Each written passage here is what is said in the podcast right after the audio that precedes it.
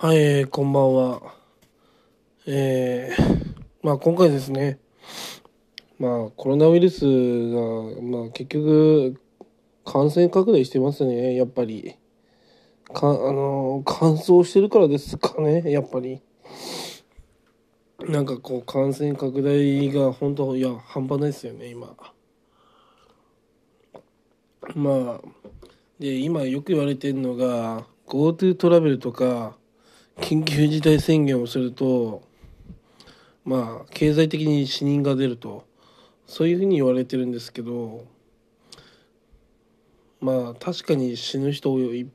も出てくると思うんですね。まあただそれをそのまあ緊急事態宣言とかそういう GoTo トラベルとか止めないと結局のところ病気で死ぬんですね。だから今回あの今回のコロナウイルス感染で経済的に死ぬ人がいるか病的に死ぬ人がいるかこの2つだと思うんですね。病人を殺すかあじゃん死なせるか経済的に人を死なせるかもうこの2つなんですよね。で、私はですね、もう本当に2週間ロックダウンして全、全国。そして、もう休業補助をもう確実にする。もうそれしかないと思うんですよね。で、で、限りなく0人にして、うん、その2週間後、えー、ロックアウト解除。うん、それが現実的だなって私は思うんですよね、一番。なんか政府のやり方を見てるとまあ各都道府県に任せてなんかそのまあ各都道府県もそのキャパがあるわけじゃないんでまあなかなか対策もしようにできない。まあそんな状況で。うん多分今後ですね このコロナウイルスの感染状況ですねもう。うんあの緊急事態宣言以上のものをしないと変わらないですね。ただ宣言を出しただけじゃ、まあ前と前以下になるし、うん、変わらないと思います。本当にいいですね。剣またぎの行動はダメとか、やっぱロックダウンする勢いじゃないと、感染拡大はなくならないんじゃないでしょうか。やっぱ経済的に人を死なせるかん、病気になった人を死なせるか、もうこの2つの選択肢ですね、それしかないですね。うん。まあ命の選択が始まるわけですね。あの元気な経済的に死ぬ人を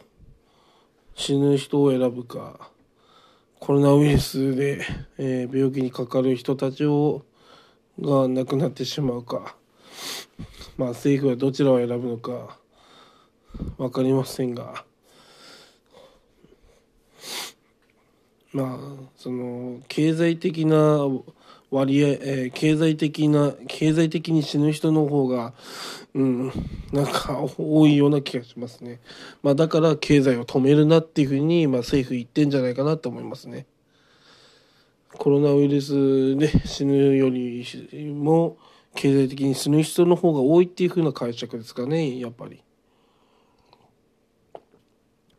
うん、だからですねまあそういうふうに分かってるんだったら休業保障なり所得保障なりもうがっちり、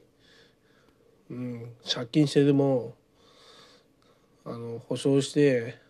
あげるべきですねそうしないと経済的に死ぬ人が多すぎてもう街とかが再活性化しませんよね。まあ私私が住んでる仙台市もですねもうなんかシャッターがビルごと閉まってるっていうところもあるんですよね。もうそれってやっぱ中小企業とかはやっていけないんですねやっぱり。経済的に給料もまあ上げないといけないし公務員じゃないから、うん、やっていけるわけじゃないからだからそういう時にやっぱこう無条件でこうお金を上げるベーシックインカムっていうのをやっぱりやらないとですねまあみんな経済的に死ぬんじゃないでしょうか。やっぱりこう失あの失職してもえー、ベーシックインカムで、まあ、どうにかあの食いつなげるっていう風なやり方にしないとやっぱりですね経済的に死にますよねだから経済的に死なせるか、えー、病的に死なせるかベーシックインカムで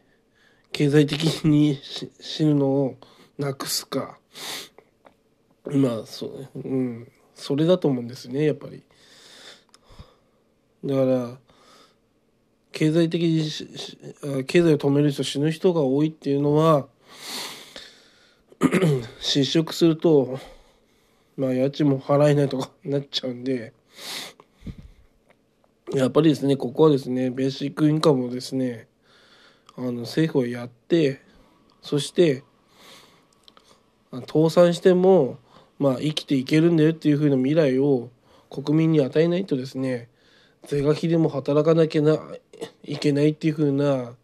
雰囲気になってるんでやっぱベーシックインカムを始めた方がいいですよ。そうしないとですね経済的に死ぬ人も増えて結局コロナで死ぬ人も増えて結局何も変わらないっていう状況が起きるんでやっぱりここで変えるべきはですねあのベーシックインカムでもう最低限あの生きみんなが生きれるようにすることが重要ですね。やっぱり安心感を植え付けないと何も変わらないと思います。以上です。